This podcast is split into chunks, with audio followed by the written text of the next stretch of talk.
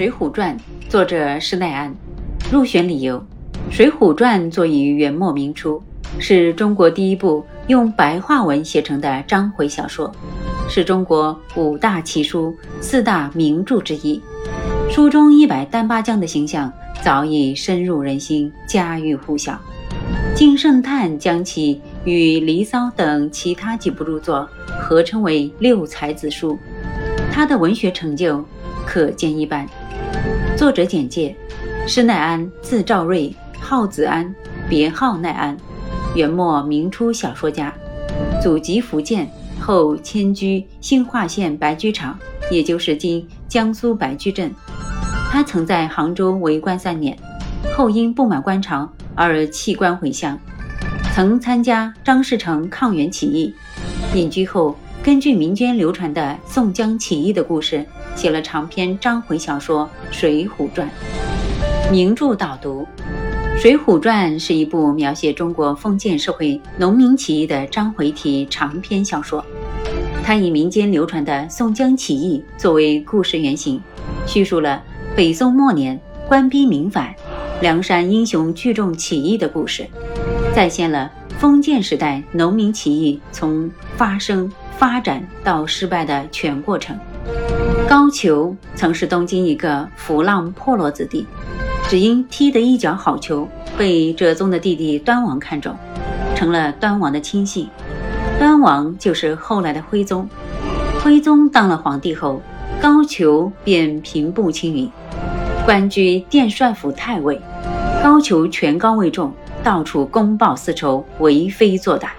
上任的第一天就要严惩当年教训过他的王进，逼得王进母子只好逃离东京，另寻谋生之路。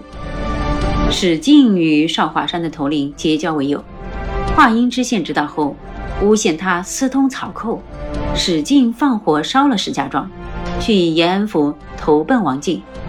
王进逃离京城后。曾为史进之师，后因高俅追捕离开史进。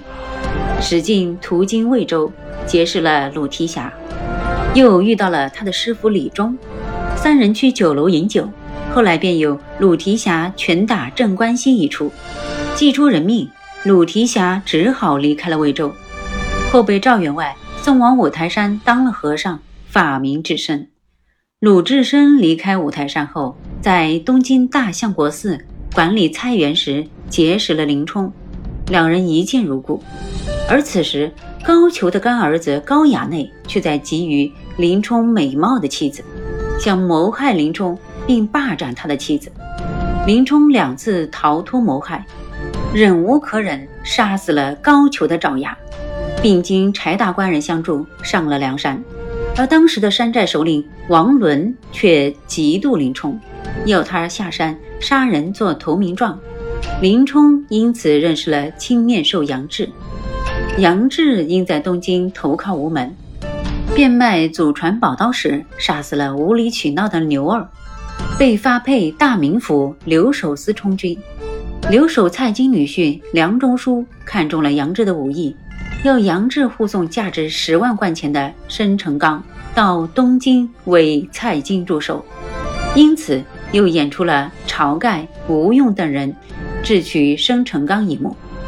杨志知道大祸临头，去青州二龙山做了强盗。晁盖经好友宋江报信，放火烧了自己的庄园，大败前来捉拿他的何涛，率领众人投奔梁山伯。而王伦存心刁难，不肯收留晁盖等人，终于死于林冲的怒刀之下。此时。晁盖被推举为梁山伯首领。晁盖挫败官军，稳住梁山伯之后，派刘唐带上书信金银去答谢宋江。宋江退了金银，藏了书信。不巧，这封书信却被阎婆惜发现，硬要报官。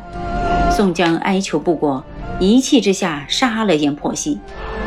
被差使朱仝、雷横故意放走的宋江，躲进了柴进庄上。并于此结识了逃难到此的武松，二人拜为兄弟。此后，宋江又去投奔花荣，而花荣却遭郑之寨刘高嫉恨，因宋江一事受到了牵连。在清风山首领燕顺、王英的帮助下，花荣射杀了刘高，投奔晁盖。因老父假托病故，要他回家。宋江回家时被官府捉住，赐配江州，期间得到代宗李逵的照顾，但又因醉酒提了反诗，被判死刑。梁山伯英雄大闹江州法场，劫走了宋江、戴宗。宋江做了山寨第二把交椅，梁山伯威名远扬，四处好汉纷纷前来投奔。高俅叔伯兄弟高廉的七舅殷天锡要夺柴家花园，晁盖派人攻打高唐州，杀高廉救柴进。朝廷剿捕梁山好汉。呼延灼为慕容知府攻打桃花山、二龙山、白虎山的起义军等事由，促使三山头领。一起投奔了梁山伯，更加壮大了梁山伯的实力。晁盖在率兵攻打曾头市时，身中毒箭身亡。此后，宋江被推为山寨之主，改聚义厅为忠义堂。为报晁盖遇难之仇，宋江想设计骗武艺超群的卢俊义上山，后来又为了救卢俊义，发兵攻打北京，两军相战数月。以梁山伯的凯旋告终。此时，梁山伯大小头领正好一百零八位，合了当年洪太尉所放走的魔王之数。众人汇聚忠义堂，宋江做了第一把交椅，立起了替天行道的杏黄旗。山寨兴旺之后，宋江有了望天王降诏早招安的打算，并最终领着众位好汉接受了诏安。打着顺天护国的道德旗帜，到东京接受徽宗检阅。时值辽兵侵犯，宋江受诏破辽，班师回国，所夺州县却又按徽宗旨意退还给了辽邦。后来，宋江又被派去平定河北王虎、淮西王庆和江南方腊。最后虽然大功告成，义军却损兵折将，损失惨重。大军回京时，只剩下二十余名头领了。而最后被封官的宋江等人，终于也被蔡京、高俅等奸臣害死。一场轰轰烈烈的农民起义在悲剧中结束了。《水浒传》的艺术成就，最突出的表现在英雄人物的塑造上，以巨大的历史主体为背景，鲜活地刻画了一批身怀绝技、能文能武、忠义双全。足智多谋的人物形象，林冲大雪夜奔，武松打虎，鲁提辖拳打镇关西等诸多故事，早已成为脍炙人口的民间故事，被广为流传。难怪金圣叹说：“不读水浒，不知天下之奇。”